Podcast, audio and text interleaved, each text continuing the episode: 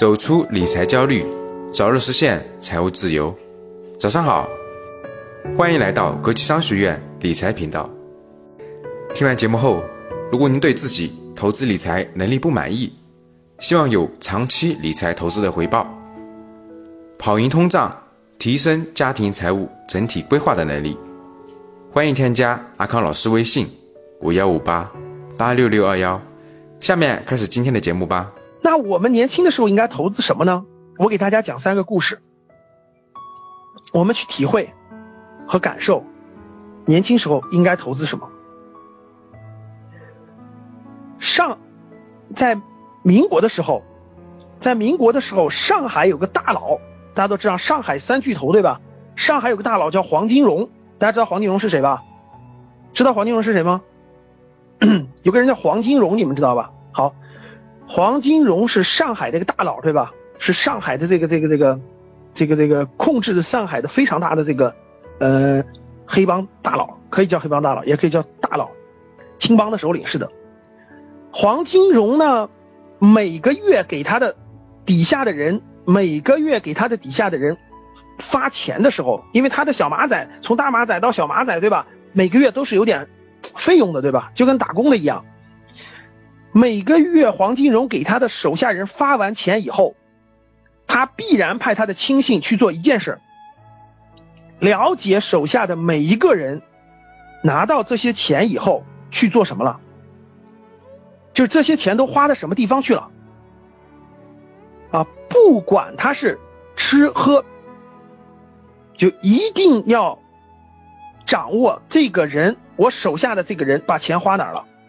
黄金荣就靠这一点，去了解控制的整个自己的团队。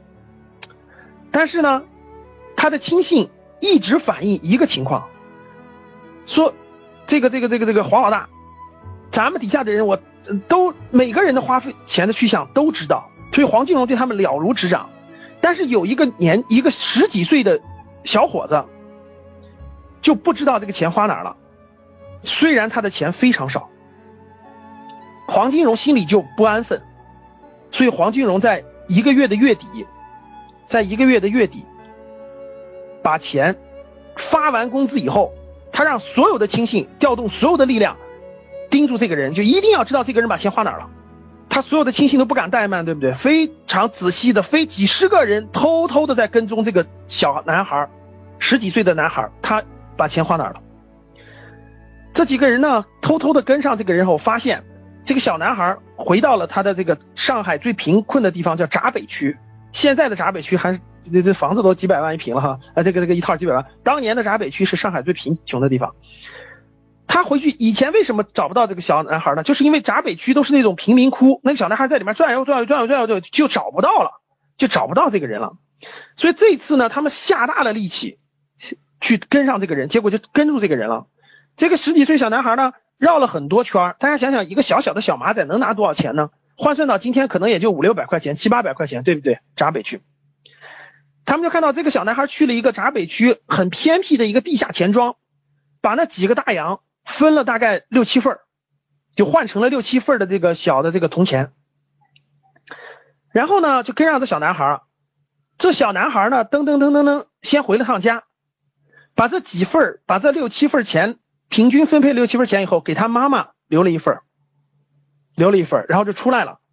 出来以后，跑到了一个闸北区的一个贫民窟的桥底下，桥桥洞底下，那地方已经有四五个小孩在那等他了。这小这小孩里头，有的有的比他小的，有比他大的，大概有四五个小孩。黄金荣这个这个小男孩去了以后，把他的钱打拿开。每个小孩一人一份，一人一份分完了，最后自己留了一份，就自己留了一份，全分完了。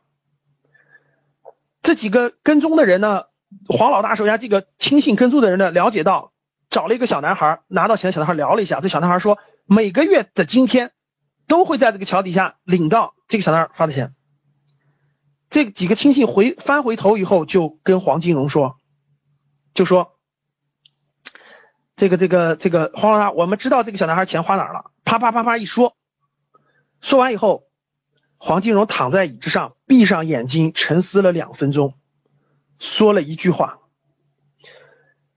二十年之后，在上海滩接替我的人将是这个小男孩，十几岁的小伙子。结果没有过了，没有过了二十年，过了不到十年，这个人就已经发展起来了。这个人就成为了后来的杜月笙。我不知道大家听完这个故事以后有什么感想。我相信我们教室里的大部分人的工资要比他高，钱要比他多，但这个人的花费怎么花的这笔钱，往什么地方花的？这就是一种对人的投资。这是对人的一种投资，这算一种投资。大家想想，那么小的贫民窟，这些小朋友没有任何收入，只能去流浪或者是捡破烂。有一个大哥每个月照着他们，给他们发钱，对他们来说呢，一百块钱就意味着非常多的钱。我问大家，当有一天这个小男孩杜月笙有事的时候，我问其他人是不是卖命？一定是拼了卖了命的，所以最后你想一想，杜月笙为什么能雄霸上海滩？有多少人给他卖命啊？好，这是一个故事，这是投资于人的。今天的节目就分享到这里，喜欢阿康节目的朋友，记得在节目下方订阅哦，也可以在节目的下方点赞、评论、转发。我们每周一会为转发和评论的小伙伴赠送。五本精选的理财电子书籍礼包，到时会电台私信告知您获赠的消息。想要提升家庭财务规划能力，学习更多投资理财知识，可以添加阿康老师微信：五幺五八八六六二幺五幺五八八六六二幺，备注理财就可以。我们的电台每天早上五点半更新，大家记得订阅哦，以免下次找不到啦。我们下期再见。